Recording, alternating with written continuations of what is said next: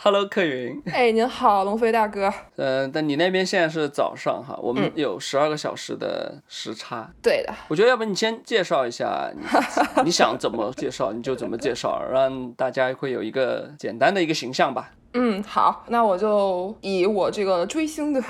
路，对走过的路，然后来介绍一下自己好了。 啊，直奔主题啊！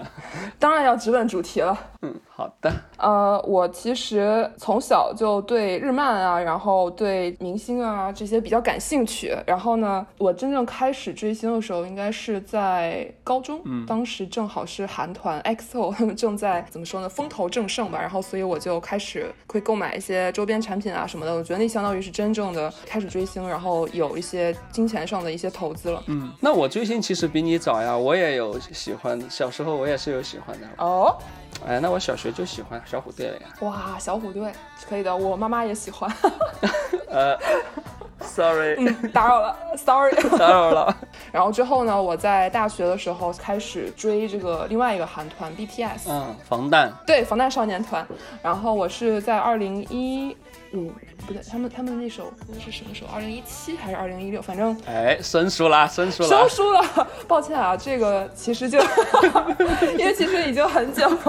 已我觉得已经在我记忆中很久了。就说明你已经又退掉了，又换了。 对啊，因为他其实已经是前前前任的爱豆了，所以 OK。因为在防弹少年团，相当于就是参加了后援会嘛，然后就是之后还和几位就是认识的追星的朋友们，然后一起相当于在管理这个。后援会，所以其实付出的心血和精力是是巨大的， 呵呵真的哦。所以已经是干部了，在群体里面，我还是第一次，对，相当于是 manager 或者干部这样的一个。等一下，这个、这个这个词有点古早， 太太大了是吗？不是，有点可怕，我这干部。那你们叫什么？一个发起人吗？还是说一个组织者？后援会的一个组织者？对，就是后援会的组织者。是的。 OK。因为我当时在追 BTS 的时候，他们正好是上升期。嗯。他们正好是在全球，或者是在全韩国，然后之后在全球爆发的那一段时间，所以等于说我们是见证了他们走红全球的这样一个一个路程，走向世界的一个阶段，完全没错。就对于我们来说，就是一个挺令人振奋，但同时也会有时候会感觉有些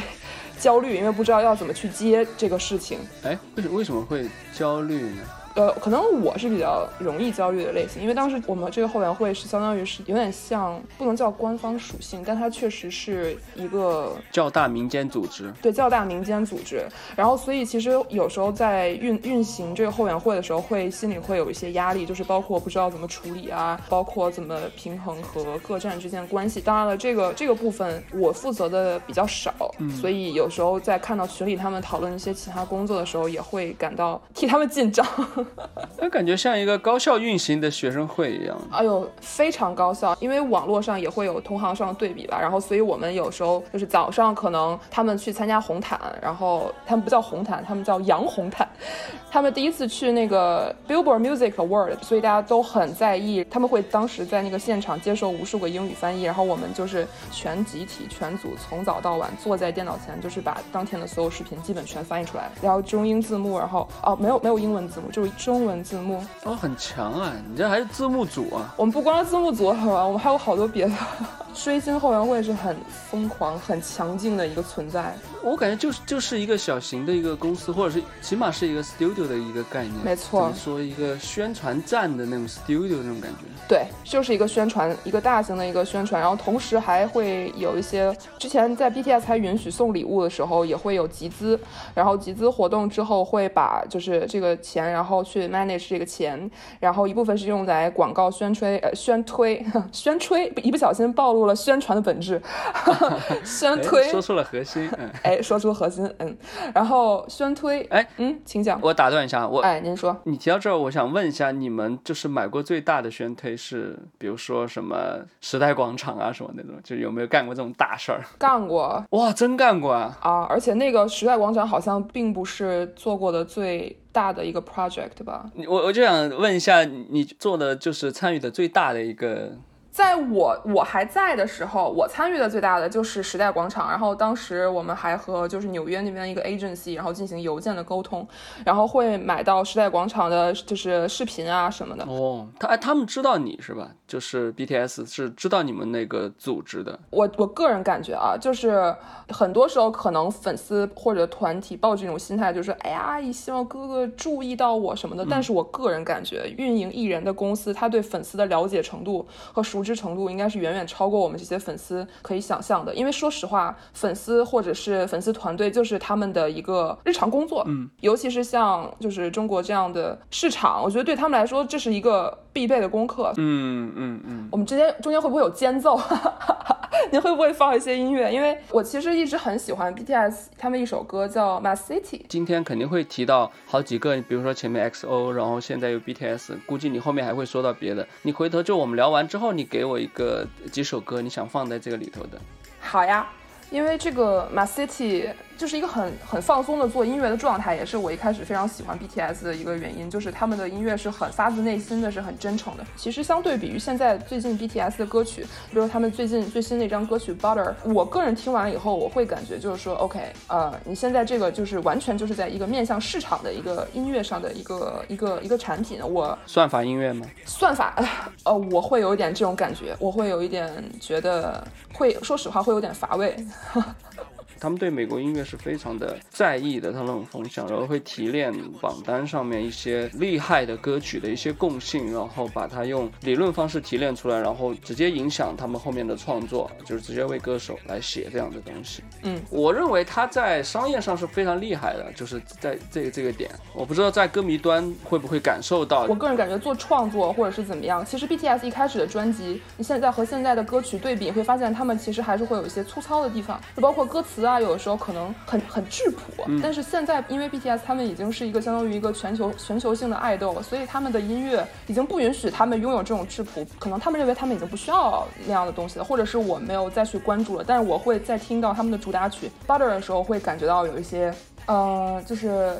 这个可能已经不会再是吸引我的音乐了，嗯，呃，BTS 的东西他们自己写的是吧？啊，一开始全部都是，呃，不能叫全部都，一开始是很很大部分都是自己写，然后大家都在参与。嗯嗯嗯嗯，现在我不太确定，因为我很难想象，就是一个每天都在跑通告，然后每天都在训练，然后每天都在到处飞的这样的年轻人吧。状态哈。对状态，他们会有能力、有精力、有时间，然后去静下心来去创作、沉淀自己的东西。所以这个这可能也是有利有弊吧，就是因为毕竟人的精力真的是很有限 的。听起来还是很理智的呀，你不是都明白吗？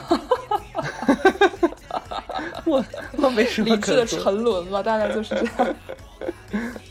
我觉得这要插入一下，就是我得啊简单的介绍一下我跟客云是怎么认识的。其实我前面想让你自我介绍一下，是想从这个东西开始介绍，但你一开始说追，一开始就说你的哦追星历史，啊， sorry 没有没有，我觉得也很好啊。呃，我我现我现在想补一下，就是像嗯其实我跟客云认识的话，是因为一八年的时候呢，我当时是去那个美国西南偏南的音乐节去演出，嗯，客云是音乐节的志愿者，啊嗯然后会来接待和帮助过来演出的中国音乐团队，我们是这样认识的。是的， 我我特别荣幸，非常开心，而且 AEM 的演出也非常酷炫。谢谢谢谢。所以当时我认识了客云之后呢，因为后来回国之后，我们也就是有时候会聊一下天嘛，嗯，因为我我以为在音乐节那边喜欢看这些演出的朋友，以为都是喜欢一些独立音乐的东西，或者是艺术音乐的、摇滚音乐的东西。当然，后来我也知道你确实也是喜欢这些东西的。是的，但是后来我又才进一步了解到，原来你还就是有喜欢很多那个 idol 啊、偶像啊。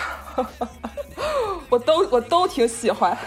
我是比较好奇，因为我身边这样的人很少，这样的朋友很少。就是你为什么会喜欢所有的东西？这个问题，我为什么会喜欢所有的东西？啊，好问题。哎呦，太有趣了！谢谢谢谢您问我这个问题，我也没想到这个问题是为什么会喜欢所有的东西。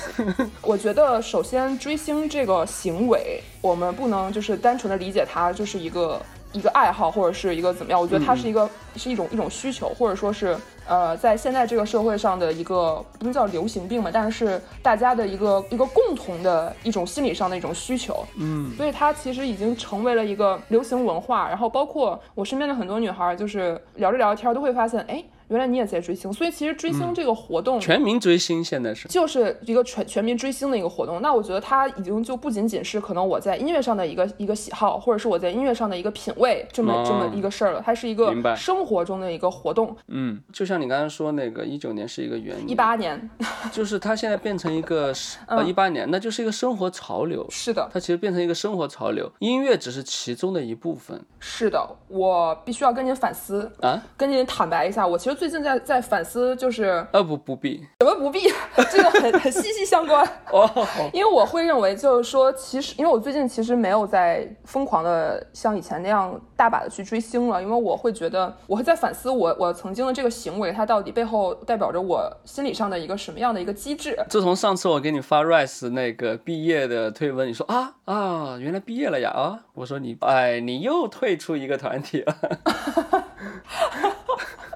是的，我之前看过一篇关于女性浪漫小说的这样的一篇文章，就是说可能我们需要一些幻想出来的。浪漫化的、完美的这样的一个形象，嗯它是一段爱情也好啊，它是一个人也好啊，然后来暂时逃离我们生活当中 眼前的一些琐碎。然后柏拉图式的感情投射吗？柏拉图式的感情投射要求两个人，哦，单向。对粉丝会感觉自己是单向的。然后因为爱豆他的一个职业的一个对对，怎么说呢？他他会向所有粉丝喊话：“谢谢啊，亲爱的粉丝们，今天真的非常感谢你们。如果没有你们的话，我们怎么怎么样？”就是嗯，你会在这种话当中，你会感觉到就是偶尔的脑补出来的一些双向，所以这就是为什么偶像塌房的时候，粉丝会那么的痛苦。嗯，就是因为我们曾经所有幻想出来的连接，就是我和你的可能双向的一些什么，但是在你的就是在被被现实血淋淋的现实给那什么，就是你你亲手戳破了我们一起创建的这个 bubble，、就是这是一个非常痛苦的事情。但是现在的粉丝，因为我们现在偶像越来越多，然后塌房越来越多，互联网越来越多，就基本上所有粉丝已经 练成了一个心态，就是双轨运行。OK，你喝口水，喝口水，哦，太激动了，我我你慢点慢点，喝口水。啊，谢谢，好，喝着呢。你说到这个有点情绪来了，激动，上头了。情绪上头了，嗯，没有，你歇会儿慢慢来。我都说了，我都已经出汗了。那我先说两句。您说其实大家都是从流行音乐开始的嘛，因为流行音乐是最容易听到的。是的，呃，另外你在北京相声也是容易听到的，所以你也是德云女孩儿。 这个也是我后来才知道的。你看，你什么都追， 哎，没落下啊，都没都落没下、啊落啊，下，都没落下啊，特别好。 乐死。你说到喜欢的偶像，我也会像你一样去做那些，尽管我可能不会去为他去买时时代广场的宣推啊，嗯，当然我也买不起，但是我不也不会去参与这样的东西啊。但是感情上，我觉得是跟你们是一样的，就我喜欢的人。小虎队那时候他那会儿没不像现在这么这么多琳琅满目的选择，嗯，搞不好那会儿我也会去参与，因为时代不一样，不能说啊那会儿我没做这些事情。我觉得是因为那会儿没有，如果有的话也不好说。至少呃，对，有一点心态上至少是跟你刚才说其中有一点是不太一样的，就是你觉得对方他回应所有人的时候，你就会你会脑补这些东西，然后觉得很开心。这个我没有，嗯，您是怎么想的？就是我会我其实我是愿意跟偶像保持距离的那种。嗯，比如说，如果我特别喜欢的偶像，如果在我的身边或者是怎么着了，可能如果再喜欢，也可能是上去 say 个 hi 什么，可能不会去合影啊、签名啊什么，可能不会做这样。就是我可能会现实生活中尽量少去了解他。这个其实是应该很多人学习的一种心态。因为偶像他的职业就是要有距离感，就是要有神秘感，他的他的存在就应该是这样的一个泡泡里面。戳破了就不美了。没错，戳破了就不美了。对，因为我有一个经历，您说，那会儿我刚来北京没多久，特别简单的一次机会就遇到我非常崇拜的彼岸乐队的黄贯中。嗯彼岸乐队其实我最喜欢的就是黄贯中。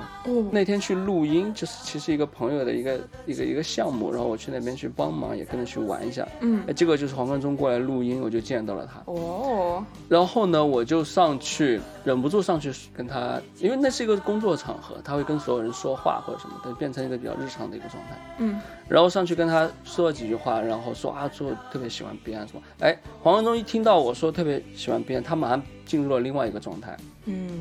就是进入到一个哎，这个人是我的粉丝，他马上就客气了。嗯，那次我没有没有忍住跟他合了一张影，那也是我最后一次跟我喜欢的人合影。嗯我通过那一次我就知道这个感觉千万不要去打破它。嗯嗯，后来我就再也不跟人合影，或者是要签名或者什么，就不会再也不会干这种事情。嗯因为那个是我从初中就特别开始喜欢的喜欢的乐队，而且是那乐队四个人里面，其实我最喜欢的是他。可能大部分人喜欢黄家驹嘛，嗯嗯嗯嗯嗯，是啊，它给您带来的是一种什么样的感触呢？就是我深切的感觉到“距离就是美”这句话，距离产生美这句话。因为其实您的偶像他也听到您是粉丝以后，他也会非常自动的像条件反射一样的就跟您拉开了心理上的距离了，对对对对对对，变成了一个工作对模式。变成了工作模式，而不是我们可能祈祈求的。我在说出我是您的粉丝以后，他会马上变得很热络，其实不是这样的，是是反过来的。呃，我因为我心里面其实是把他们当朋友的，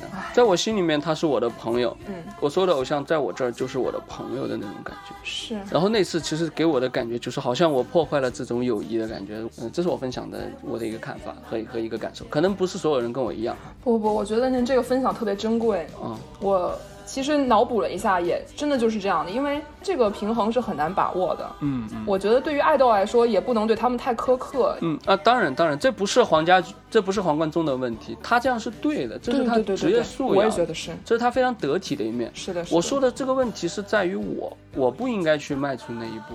我可以持一个小小的这个不同意见嘛。嗯，可以，当然了，我我其实感觉做出这一步是人之常情，而且如果没有您走出这一步，我们也不会有现在这样的讨论，以及对就是爱豆和粉丝之间关系的一个呃反省，呃反或者叫反思。啊，对于爱豆本人来说，如果我们换位思考一下，如果现在有一个人跑过来对您说啊，龙飞老师，我就是您的粉丝啊，我想跟您合影，这个时候您的心里会是什么样子呢？那我现在我没有资格回答这个问题。哎呀，脑补一下啦。不不，我要说的是这个，您说，正因为我没有到那个地步，所以现在如果说有人喜喜欢听我的节目过来说的话，那我基本上还是就是我日常跟别人怎么样就是怎么样的。是是是，这样比较好。但是呢，我可能也呃假设啊，假设，万一啊，万一哎，我做成了像 BTS 那么厉害的一个那样的级别的一会的个明星，哎，还太 好了。嗯如果是那样那样一个级别，我相信我也会变成像黄贯中那样一个状态。嗯，因为那肯定所有的偶像的共同的选择是那样，是因为这是成本最低、是的效率最高以及最便捷的一种方法解决问题。我有一个问题，您为什么会认为当时天真的，然后怀着一些憧憬的，然后想要跟自己心中的偶像接近的？这样的一个状态，或者说这样的一个一个行为，是一个问题呢？ 我不知道黄贯中老师是怎么想的，但是我觉得他其实，在潜移默化中有可能有点伤害到您的您的心了。怎么会不至于到那个程度？就是我我站过去的感觉，好像把距离拉近了，实际上就距离远了。我 是这个意思。思。我这个事情让我领悟了这个这个道理，我觉得是非常好的一个事情。其实我并没有说是受到了黄贯中的一个伤害或者什么，我完全没有没有完全没有。哎，他告诉我不要做这样的事情是什么？你好像跟自己的偶像站在一起，合了一张、合合了一张影，实际上你那一下的感觉是离偶像更远了。我太同意了。因为他不可能你一上去一个粉丝，然后你会跟他突然变成一个朋友状态，尽管你在心里面可能他就是你的朋友。太对了，我刚才那段话就是马马上想起了，对对对对对，sorry 啊，我刚才可能有一点激动，因为我其实也在想这个事儿，因为他是不是你的朋友，你往那一站，你心里面特别的清楚。你想想，你跟你的朋友在一起是什么样的状态？你不可能跟他在一起是你朋友的状态，或者是你心里面想象的那个状态的。嗯。您给了我一个启发，就是嗯，你说，因为我们在去看偶像的所有的一些物料的时候，我们会认为，OK，my、idol is an open book，就是他的一切我都知道，他的生日我也知道，他的行程我也知道，我了解了很多。我了解的很多，没错，我就以为 OK，你啪站在我面前，嗨，我是你的粉丝，我知道你的一切，我就是你的最好的朋友。再一个呢，由于我们见到他太高兴，忘记了他其实对我们一无所知。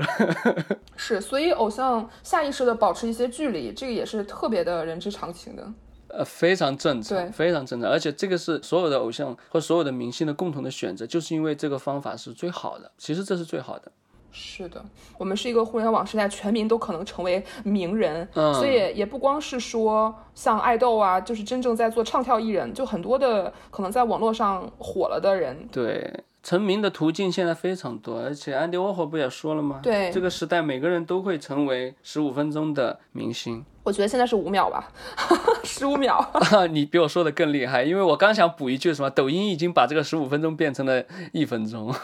我觉得就是几秒，对对对，呃，我觉得我们谈的问题，感觉好像是我们在聊为什么要追星。嗯，所以你为什么要追星呢？ 为什么是一个叹气开始？因为因为我会感觉这个跟我我个人这个生活经历，可能甚至是我我们这一代就是在激烈的竞争底下，然后在家长的期待、所有全情投入底底下的这样的一代人都很相关。因为我会觉得追星或者是说追 BTS，然后做这个后援团，是我当时做的最叛逆的一件事儿了。嗯是我自己自行选择的，在课外班儿以后，在全天的补习，然后在申请国外的大学以外，我自己的一个像小乐园一样的一个存在。而且我当时整个暑假我都捧着手机，我爸妈就很不开心，他们就说你为什么每天看着手机？你为什么连吃饭的时候都要看着手机？就是我我我就说爸妈我有事儿，因为当时。呃，我们给偶像做了一本诗集，嗯火可以啊，其实现在现在回去看一下，就是我们自己写的，自己呃排的，然后自己画的，然后还翻译成了中英双语。你你介意说一下你是哪一年的吗？因为你说你这一代的话，我想让大家有一个年代的一个我不介意啊， 我是九六年的，九六年的，那九五后的 朋友，我是九五后的，对我们这一代就是最近传说中的鸡娃，你是鸡海娃吗？淀，我也是海淀的你，海淀我当然是了，哦，我是海淀的呀。那你看了《小舍得》吗？ 我们改聊电视剧得了。没有，我我我我不太我不太看，我最近看的电视剧就是《山河令》，其他的我都没看。三立挺好，黄轩演的很好，还有那个呃热依扎，哦，对对，谁？黄轩跟热依扎呀、山河？Stop！您说那是《山河情》《山河情》吧？我说《山河令》哦，哦，串戏了。 哎，哎您，说《山海情》， 哦，哎，闭麦一下，你说您说《山海情》，我说《山河令》。 哎呀，幸亏还有个山字。没有，还是还是三个字，而且还挺压抑，也挺好。没有，因为我我那个就是其实就是另外一个追星的一个方式嘛，就是耽美剧，然后他他他他拍出来的。哦哦哦，有有有你的有你的小哥哥在里面是吧？没有我的小哥哥，是我看了以后成为了小哥哥的这种剧，就是有点这么这么说吧，就是把它理解为那个什么镇魂啊，然后陈情令啊，然后就是这些这些耽耽美改编剧。好嘞，一部没看过。好嘞，哎，你说回那个鸡娃、玩手机，爸爸妈妈不开心。哦对，鸡娃玩手机，爸妈不开心。后来我们做一本诗集，嗯，我印象太深刻了，我当时是个夏天，然后运到我们家 以后，我爸呢打开那个诗集，他沉默了，他翻着那个诗集，然后他他就问我，哎，这个叉叉叉是谁？因为我从来没有给他们提过我爱豆的名字。哎，这就是不用叉叉叉吧？是谁啊？ 我也想知道。哎呦，不不，我还我还我还是叉叉叉一下吧，之后再告诉你吧。然后好的，其实我觉得给的 information 已经够多了，要猜就能猜出来。因为我 anyway 还是保持保持距离，既然已经退圈了，然后所以他们后来就变得很支持我了。那非常好。您知道为什么吗？嗯？为什么？因为他们说这个是我从小到大吧，不能叫从小到大，就是我这么多年以来，他们眼睁睁的看着我这么认真、这么投入、这么长时间做的第一件事儿， 比学奥数还认真。比我学很多东西都非常认真。都认真多了，投入太多了，所以他们看到了我的这个 passion 以及我做这个事情的决心。嗯嗯。他们可能看到的是这件事儿，所以追星是一个精神寄托，在你这儿。是一个精神寄托，也是我的一个，就是我的一个乐园，就是我的一个课外活动。我可以在那儿施展我很多的才华才能。那你觉得跟就是你刚才说你也是鸡娃嘛，是的，就是跟你鸡娃有关吗？有关，呃，可以这么讲，我很多的事情都是被动选择，可能学钢琴啊，我一开始可能喜欢一下，但三分钟热度就后来就被教授的冷言冷语啊，然后就搞得天天哭，再也不想弹了。那是教授的问题。然后还有就是学英语啊，然后学奥数啊，然后这些东西其实都不是我那么的喜欢的东西，我对他们没有没有热情，我只是觉得 OK，有的时候我觉得我学得好，那我就继续学喽，会有一种虚荣在里面。但是做爱豆这个事情是我非常主动、发自内心的一种，啊就是就是为爱发电，就是一种原动力，所以它跟其他东西就是不一样的。所以你觉得在追星这里能够得到怎样的一个精神补偿啊？好，它哦好算问题你的一种信仰吗？好问题。因为我听下来的话，嗯，我先我先回答第一个问题吧，在追星当中能得到什么样的精神的补偿？因为因为说到精神补偿的前提是说，这个人他要意识到他受到了一些损害，然后才会说有补偿。其实我真正意识到就是说，OK，我跟爱豆之间可能没有那么，就是我没把就是这事儿这么当真，就是在最近，因为以前您可以听下来，就我其实是一个把追星特别当真的这么一个人，特别特别当回事儿。嗯，然后包括后来可能去追 RYSE，因为我也是同人文写作者嘛，嗯喜欢 CP，然后之后包括做同人曲，然后包括做一些小视频，这些都是非常全情投入，就是我很把这个当回事儿，就是事业心在拼这事儿。然后包括后来去 RYC 做散粉，然后写同人文什么的，也都是非常认真的在把它当作品来写。嗯，所以他给我什么精神补偿，就是一可以让我施展我的才能，嗯， 二就是说我在这过程当中我有一种参与感。我在参与到一个一个方案当中，然后我把它实现，就是这个这个东西特别重要。嗯，然后包括之后说，您您第二个问题是什么来着？哦，它算你的一种信仰没有？它算我一种信仰没有？我觉得曾经一段时间是的，它就是一个有意识无意识，它就是一个信仰。嗯，虽然我不太好意思承认这个事情，因为因为毕竟现在回看会发现傻傻乎乎的，就是一门就是一股子热血。我觉得在这样一个互联网的一个大海当中，你会觉得你就是有时候就抓住了一个像稻草一样的东西，但这个东西它到底是不是你的信仰？因为其实现在我对就是信仰会有一些更多的了解。我其实感觉真正的信仰，它并不是说有一个东西在远远的要救赎你。嗯，真正的信仰，我会认为它是需要感情和理性兼具的。真正信仰其实是非常理性，同时也就非常是非常理智的一件事情。嗯，被说的好，对，它是一个非常理智，因为它是你人生的，相当于你人生的一个选择。嗯嗯，盲目不叫信仰，对，盲目绝对不能是，绝对不能叫做信仰，它只是一种个人的崇拜。所以，说的好，谢谢，这个真是自己的血汗血泪经验。啊我有时候觉得追星就是很很冲动的，很盲目的。嗯但是我我刚才也有一些理智的思考，嗯，都会有，都会有了。是我同意。年轻小的时候嘛，我之前摇滚乐也是我的信仰啊。哦，展开就说，对啊，我青春期的时候，我的信仰是摇滚乐啊。对，我认为摇滚乐可能就是世界上最最重要的东西，或者说是一一种，也是一种极大的精神寄托。但哇随着我对这个世界的认识越来越多、越来越大的时候，我现在转换过来，就摇滚乐是这个世界的一部分而已。然后跟它跟它同样美，或者甚至在不同阶段，我会觉得它比摇滚乐更美的东西还有很多。嗯，现在真的是这么想，那可能是随着年龄的增长和你了解的东西越来越多吧。那只现在回头看我自己的话，我只能说我当时可能就比较狭隘，不会啊，但是我也不认为这有什么不好，它也没让我就是失去理智嘛。我觉得它还是很好的，在很多地方指导和帮助了我。但是客观的来讲，回头看的话，那时候的自己肯定是对这个世界认知是不够的，才会认为这个东西是世界上最好的。我我太同意了。嗯，我现在的经验就是，如果当你觉得这个东西是世界上最好的时候，你就已经错了，因为没有最好的嘛。哇哦，这段说的太 好了。是的，没有最好的，嗯最好的都是我们自己的一个看法。对，那个最好的东西，或者说是甚至是一个那个最好的一个概念，它会都会跟着你在变化，所以到最后，其实你是相对更重要的那一个，因为你在定义你的最好的，你得想办法把自己变得。更好，那个最好的其实才会更好嘛。如果你不变得更好，那个最好的可能也就那样。说的太好了，说的太对了。但是你要再说到你刚才说的那些精神补偿啊、信仰啊，其实我当时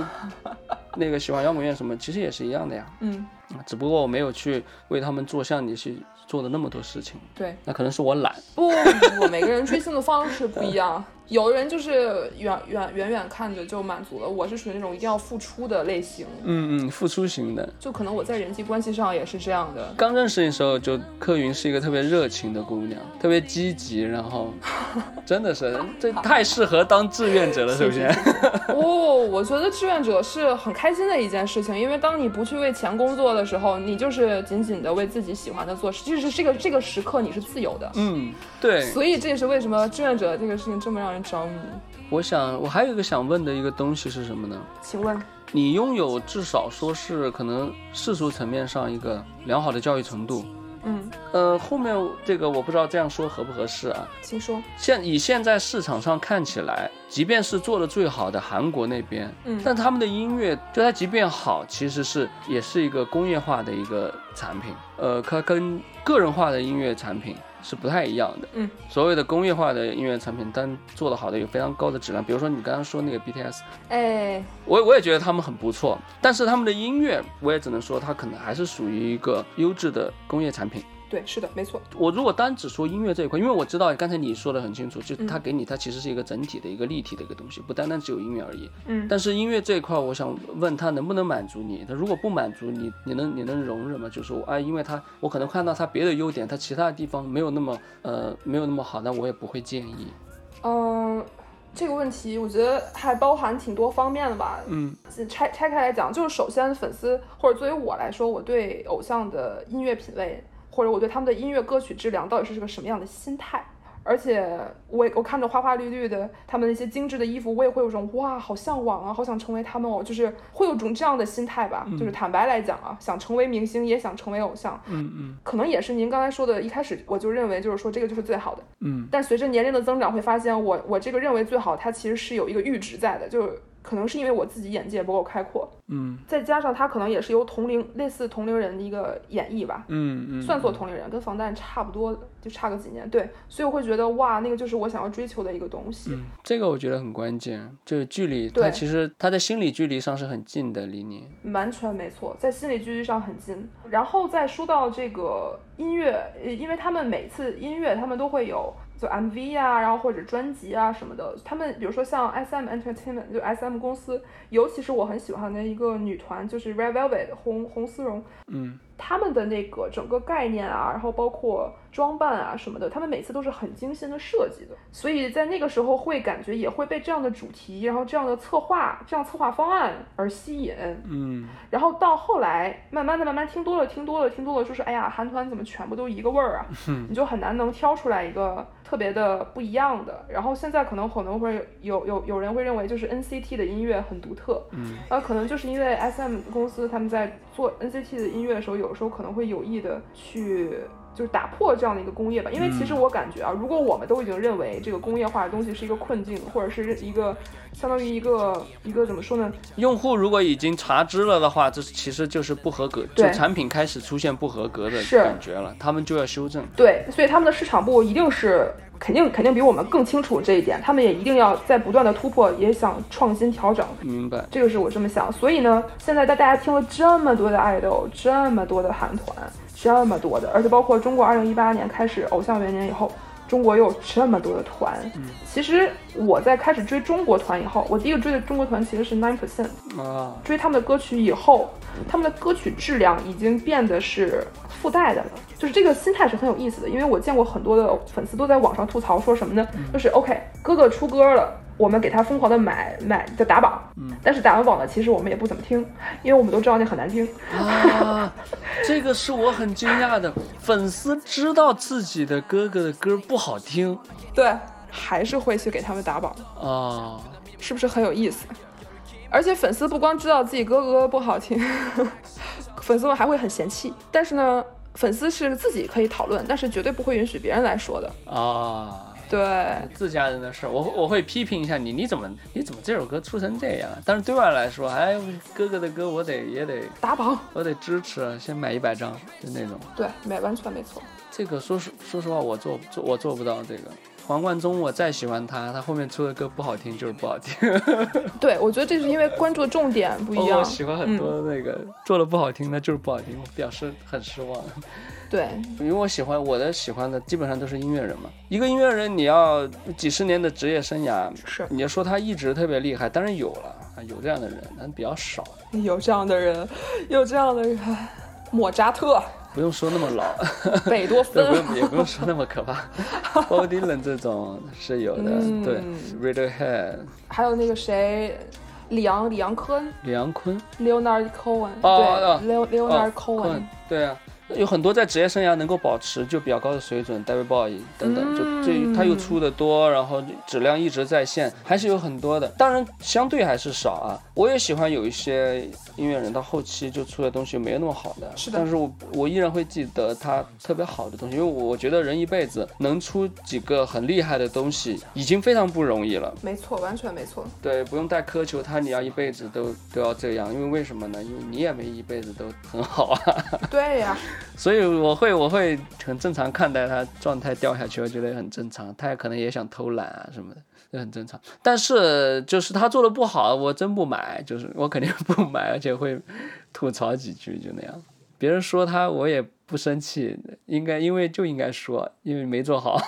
就是那种。是，我觉得这个心态特别特别好，就是它是一个说，这其实从本质上还是说明您跟他之间是心理上是有一个安全距离感的，但是可能很多粉丝还是认为，哇，这个爱豆就是自家人儿，你知道吧，就护短儿，所以这个心态不太一样的。呃，但咱们现在这样说不公平，为什么因为我年龄大，我年龄大，因为我还是要得放到，如果我十几二十岁的时候的那个状态的话，呃，当然不像我现在这么理智了，嗯，对吧？我去找那个黄贯中拍照，那也是二十多岁的事情。啊很难 理智，在追星这对对个事情上对很难理智。就当像然就像刚才刚才您问我为什么。就是为什么我还是会那么那么疯狂的去买这个东西，明明知道它可能不那么好听。其实我我没有很，我算是还算理智吧。就如果真的很不好听的话，我也不会那么疯狂的去砸。嗯，但是呢，为什么还是会这样去喜欢一些像糖精一样的东西，对不对？其实就是这样，工业糖精。为什么为什么会是这样呢？因为很多时候人他不是个理智的动物呀。嗯，我我 OK，我我理智上可能可能我我知道 OK，我就应该喝白开水，我就应该喝矿泉水。多喝热水是吧？ 对啊，你就应该多喝热水。但是你在热的时候，你就是想喝凉水啊；你热的时候，你就想喝可乐啊。那你就是喝呗，你就一箱一箱的喝。所以我觉得不是什么人都有这个能力，有这个运气，或者是对运气，或者是有这个福气，有或者有这个自制的能力、自律的能力，就是让自己这一辈子都在喝热水、矿泉水、白开水。对对对，但是如果你这个东西可能可乐或者什么凉水成瘾的话，它就是有个隐患在那儿，哎，说的非常好，上瘾了就有问题了。上瘾了就是有问题的，没错。我觉得倒是要珍惜敞开喝可乐、喝冰水的那个时候，因为那个时间不会很长。我是这个意思，因为年龄大了之后，你会发现，你还老老实实只能喝热水，就是那样，可能就伤胃了。那那段日子没有很长，没有很长，真的没有很长。我也看那个创造营啊什么的，因为之前不是学想学习那个综艺的一些，那会儿想做那个短视频综艺嘛，这不学习嘛？记得我还请教过你，哇，请教这个词我也看这些太东西大，了。您说，啊，真的啊，就是要请教。其实我因为我发现，如果我现在二十岁和十几岁，我也不确保我不会掉进去，因为现在这个产品它做的太对年轻的杀伤力确实很大，哎，就是它包装的太好了。对，我有一个问题。我刚才听到您的这个就是分析当中，我捕捉到一个信息，就是您会认为它是一个坑，可以掉进去。所以其实潜意识会认为这是一个像糖衣炮弹，或者是一个小小一个一个行为上或者认知上的一个陷阱一样的东西吗？我站在我现在的年龄以及我现在的认知来说，我确实会觉得它是，但是我不确保二十岁的时候会怎么想，或者十十八、十六岁的时候。哎，二十五岁的人负责任的告诉您，我也觉得会有这种感觉。 嗯因为我站在现在的角度，确实我会觉得它是个糖衣炮弹，因为我就是我我见识过更好的东西，我明确的知道它肯定不是最好的东西。是的，我之前看过一个截图，呃，是应该是姜文导演在一个谈话节目上，有人问他说，为什么、就是为什么就是生活这么的丰富多彩，为什么还会有人想要去看电影？嗯，然后我记得当时姜文导演给了一个答案，大概是这样的，就是说，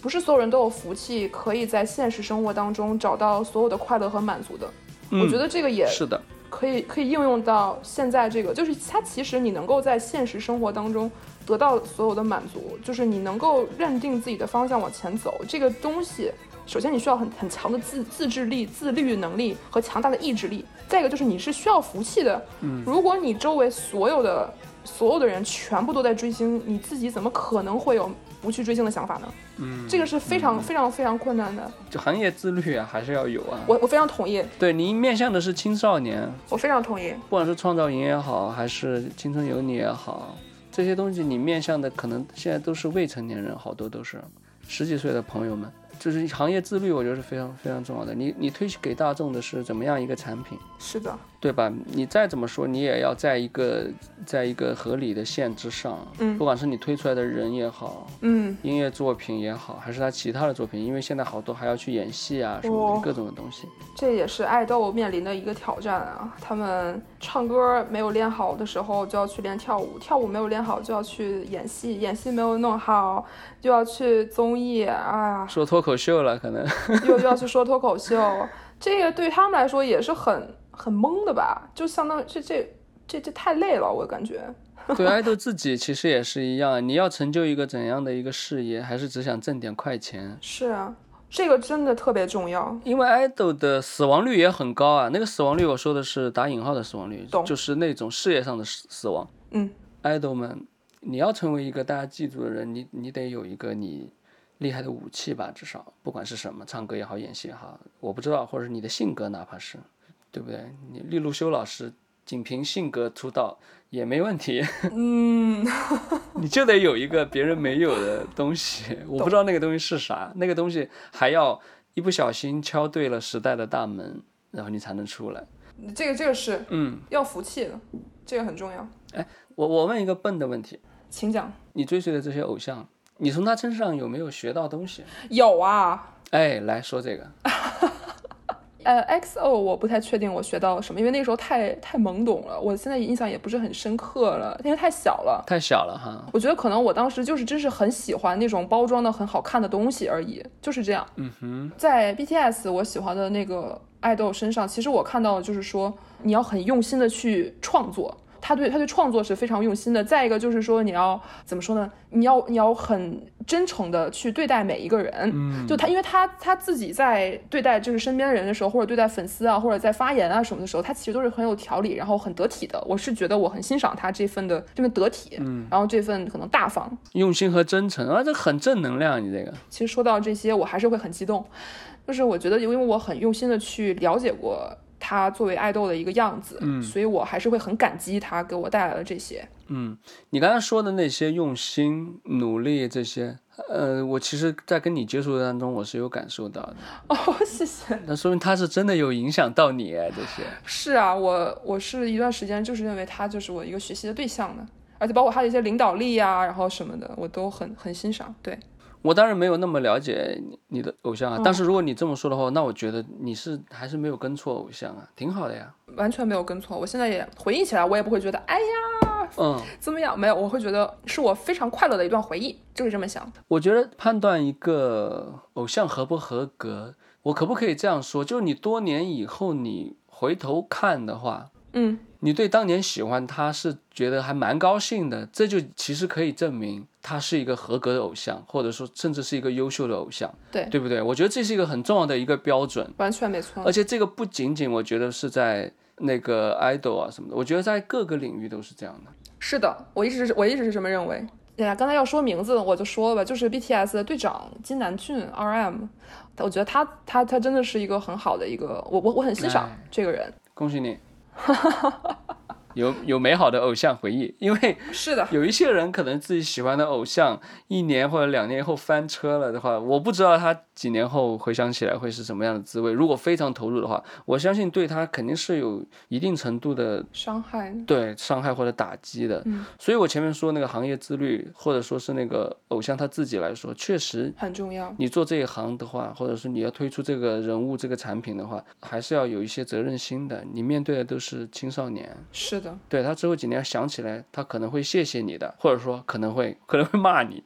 对吧？是的，每个人都有权利去表达自己心中的一些。嗯，我说实话，我个人感觉，你说自己想说的或者什么，这这每一刻的一个念头，或者是你这每一刻的一个怎么说呢？我我今天看你不顺眼，爷就是要骂你，会不会你会认为这个也是表达自我？我我个人感觉，其实这是有区别的。哎，那就聊一下自我的这个话题。啊，OK，因为历史上都是说八零八零后是开始表达自我的一代嘛，我是八零后嘛。嗯哼，到了九五后之后，那个自我我觉得会比我们更强烈，但是也感觉好像那个自我的边界又有时候有点模糊，非常同意。否则也不会就是能看到现在一些一些现象吧，比如说一些饭圈的一些问题，可能就是自我的模糊有一部分原因吧导致的。是的，您能再多说一些这个您刚才最后这一个部分吗？哪个部分？就是说现在看到饭圈的一些问题，您感觉是因为自我有一些模糊而导致的？就是因为你刚才说那句话，我想到的嘛。嗯哼，嗯，你刚才说那个，有些人他认为表达自我，我攻击别人也是表达表达自我呀，就类似这样，伤害别人也是表达自我呀，去骂别人也是也是一种自我表达。是，或许他们，或许他们是，或者说他们确实是，他确实是，他确实是存在于这个社这个自然当中的。就是我本人不喜欢这个东西，甚至很畏惧，但你不能阻止它的发生。对，现在就是无法阻止他们发生，现在大家都都怕粉丝老师， 都都都害怕。我觉得这是一个挺可可悲，也不能叫可悲，让我觉得挺无语的一个事情。因为其实我之前有看过一个，就是一个 rapper，然后他上一个脱口秀节目，然后呃啊，就吐槽大会，这个就是从那里头来的呀，粉丝老师就是从那里头来的呀。就是粉丝老师，我 respect 是吧？啊，对对对，对，就是这个，其实让我让我看到有一些心里有些异样的感觉，因为作为曾经的粉丝群体，我会以前可能我会有点洋洋自得，说啊，你看看这个我们这个什么，但是其实你仔细分析一下他背后的那个想法，这其实是一个挺挺别扭的一个事儿，我觉得这样是不正常的，太不正常了。这样其实缺乏公共正常讨论的一个一个空间了。是的，如果说了你那个偶像的不对的话，荣耀遭受很麻烦的，就就就是很麻烦，就变成这样。现在是有人也说那是黑粉，那就更复杂了。我都不知道过来骂我的是他的粉丝还是他的黑粉。如果比如说我攻击了某一位偶像，就更复杂了。那就更麻烦。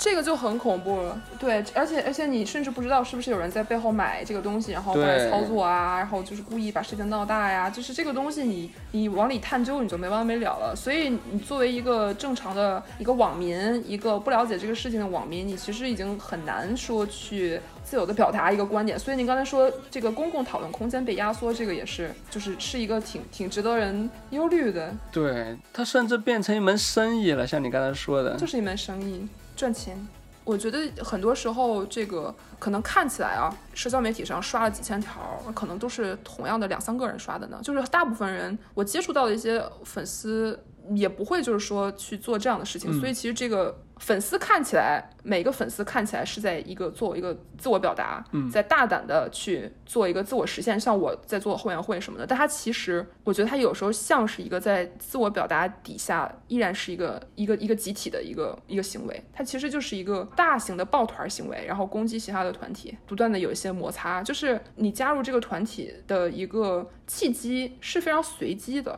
他不是说我去追求我的一个什么音乐梦想，他不是说我去去为自己的事业去拼搏什么的，他不是好像不是这样的，他就是单纯我看这个人看对眼儿了，OK，我就进入这个，我就进入这个饭圈儿，OK，我就开始做事情。我想，我想问一个，那个你刚才说到刷量这个事儿，这个严重吗？因为我现在看有些数据，其实作为我来说，我已经看不太明白了。啊，呃，这后面索性就不怎么看了，也就是一个亿的点赞什么这种。哇塞，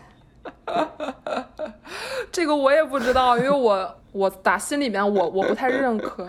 就每十个中国人就有一个人去点了 Oh 赞， my gosh，有点厉害。有点厉害。 要是他们都有投票权，感觉不得了呀。 如果都是十满年年满十八，我国合法拥有投票权的中国公民，那可怎么办哦？ 那就改变世界了。他妈乐死我了！现在他们已经改变世界了，不是吗？哦，对啊，你对啊这句话说的对，他们已经改对啊变，他世界们已了。经嗯改变世界了。我们现在思 考的但是我们说的他们，可能比我们想象的范围要少，要小嗯很多，应该没有一亿。真的 这事儿我也想聊的，就是我想知道这个群体到底有多少人。我我真的不知道这个我没有没有办法，这也是我一直在疑惑的一个事儿。就是比如说，你们当时那个团体最最最强盛的时候有多少人？嗯什么叫我们团体？您说我们后援会吗？还是说 对对对，曾会曾曾经的后援会？嗯，我不知道我，因为我感觉，因为我本人是很不认可刷量这个事儿，但是好像，嗯哦，我我不太确定。但是当时我们那个后援会的组织，就是在我在的时候啊，最多人是在四十个四十多个人左右，然后跨越十个时区， 就是哪的人都有。你们是日不落组织啊，我们是日不落组织，exactly，、嗯哼就是这样。每个小时都有人。每个小时都有人。当时确实是这样的。嗯，我我刚才说改变世界啊，这个事情是这样的，因为其实我觉得我们人会本能的很会会很畏惧一些体量很大的东西，比如说。看起来一亿个点赞，就虽然可能背后只是几百个人或者几几千个人在做这个事儿，但是你看到这个一亿流量，就瞬间就虚了。所以其实现在很多事情做事情考虑的都是在考虑流量。我觉得这个这个 mindset 这个想法的转变，就已经代表这个团体已经改变了世界了。我我是这么觉得的。你一旦开始要去顾虑新的东西，就已经在改变了。那你为什么现在不追星了呢？还是说现在还在追？啊，我最近一次在追星就是在《山河令》吧，因为在看那个那个剧的时候，就会磕 CP，就会很上头。那个是我追的最最最最后最后一个。然后因为加上最近就是生活里面有很多的变化，然后其实我也没有那么多时间、那么多精力去去看那些东西，而且我忙碌起来了。，对，而且我之前跟我朋友，我们两个讨论过一个事儿，就是我们在什么时候会追星最上瘾。我跟他的一个一致看法都是，我们在我们人生最动荡、最不安、最彷徨的时候，我们我们反而会去抓住一个星，然后去追。嗯我我会感觉那个是生活中一个，你可以就是我我的一个逃离的一个地方。嗯，但是我现在生活可能趋于稳定了，然后我生活里面也有其他的事情可以让我去追逐，或者说我有一些就新的爱好，然后新的发现，嗯就是我可以不再去要那个把手了。嗯，因为生活充实了。也不能这么讲，因为追星是生活的一部分。嗯我会觉得，只是说换切换了一些注意力的源头，而且我相信我现在这个注意力的源头是要优于我之前追星的那个状态的。我也我我确实有这种感觉。那你现在注意力的源头在哪现在是现在是什么了？我现在一个是现在工作确实太忙太累了，就是没有办法去想，所以我注意力的源头就是在怎么维护自己不让自己累瘫的这样一个状态下，然后还有一个就是每天 对，然后每天会抄经。哦，然后会跟我的师傅聊天，嗯 一位国内的一位禅师，会跟他聊天。嗯我也是每周去上画画的课，然后跟我的美术老师，还有他的就是身边的一些画家朋友们，会进行这样这方面的沟通。所以我其实也是在尝试着让自己脱离可能一些以前在追星里面的一些不太好的一些习惯吧。我在追星的时候有很多不好的习惯、不良的习惯，我自己反思，有有些有些东西是需要改的，一些思维模式不太对，我我会认为不太好。嗯，它陪伴你度过了一些呃重要的岁月吧，但是也给你也也也也有双刃剑的一面。是的，非常双刃剑。哎，刚才您的问题是什么？为什么现在有没有在追？对，就为什么现在不追了？说实话，在这样状态底下很痛苦，哦，有时候带给你的很多，你本来以为就是追星，我只需要看着他爱豆就好了，其实不是的。很多时候，因为毕竟我们是活在现实的人，嗯，